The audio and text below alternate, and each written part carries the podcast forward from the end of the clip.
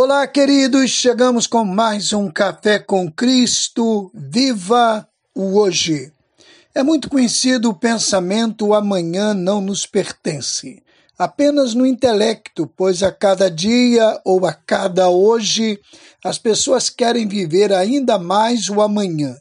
E isso se torna uma insensatez, pois como vivê-lo se ainda não existe? Não, não está se propondo uma caminhada irresponsável hoje que traga problemas no amanhã, nem sugerindo uma falta de planejamento que prejudique a caminhada no futuro. A possibilidade de estar vivo amanhã existe e planejar esse tempo é salutar.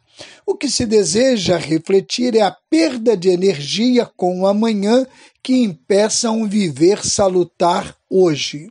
Um problema é que o amanhã se torna o depois de amanhã, o depois do depois de amanhã, a semana que vem, o mês que vem, o ano que vem, a próxima década e numa lista interminável, cada hoje é esquecido. No livro Pensar Bem nos Faz Bem, o professor Cortella registra um pensamento de Álvaro Campos. Depois de amanhã, sim, só depois de amanhã. Levarei amanhã a pensar em depois de amanhã. E assim será possível, mas hoje não. Não, hoje nada. Hoje não posso. Uma mudança de paradigma na popular expressão não deixe para amanhã o que você pode fazer hoje, em muitos casos fará bem.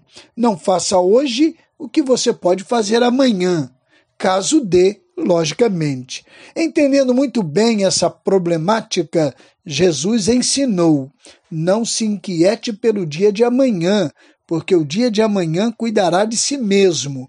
Basta a cada dia o seu mal.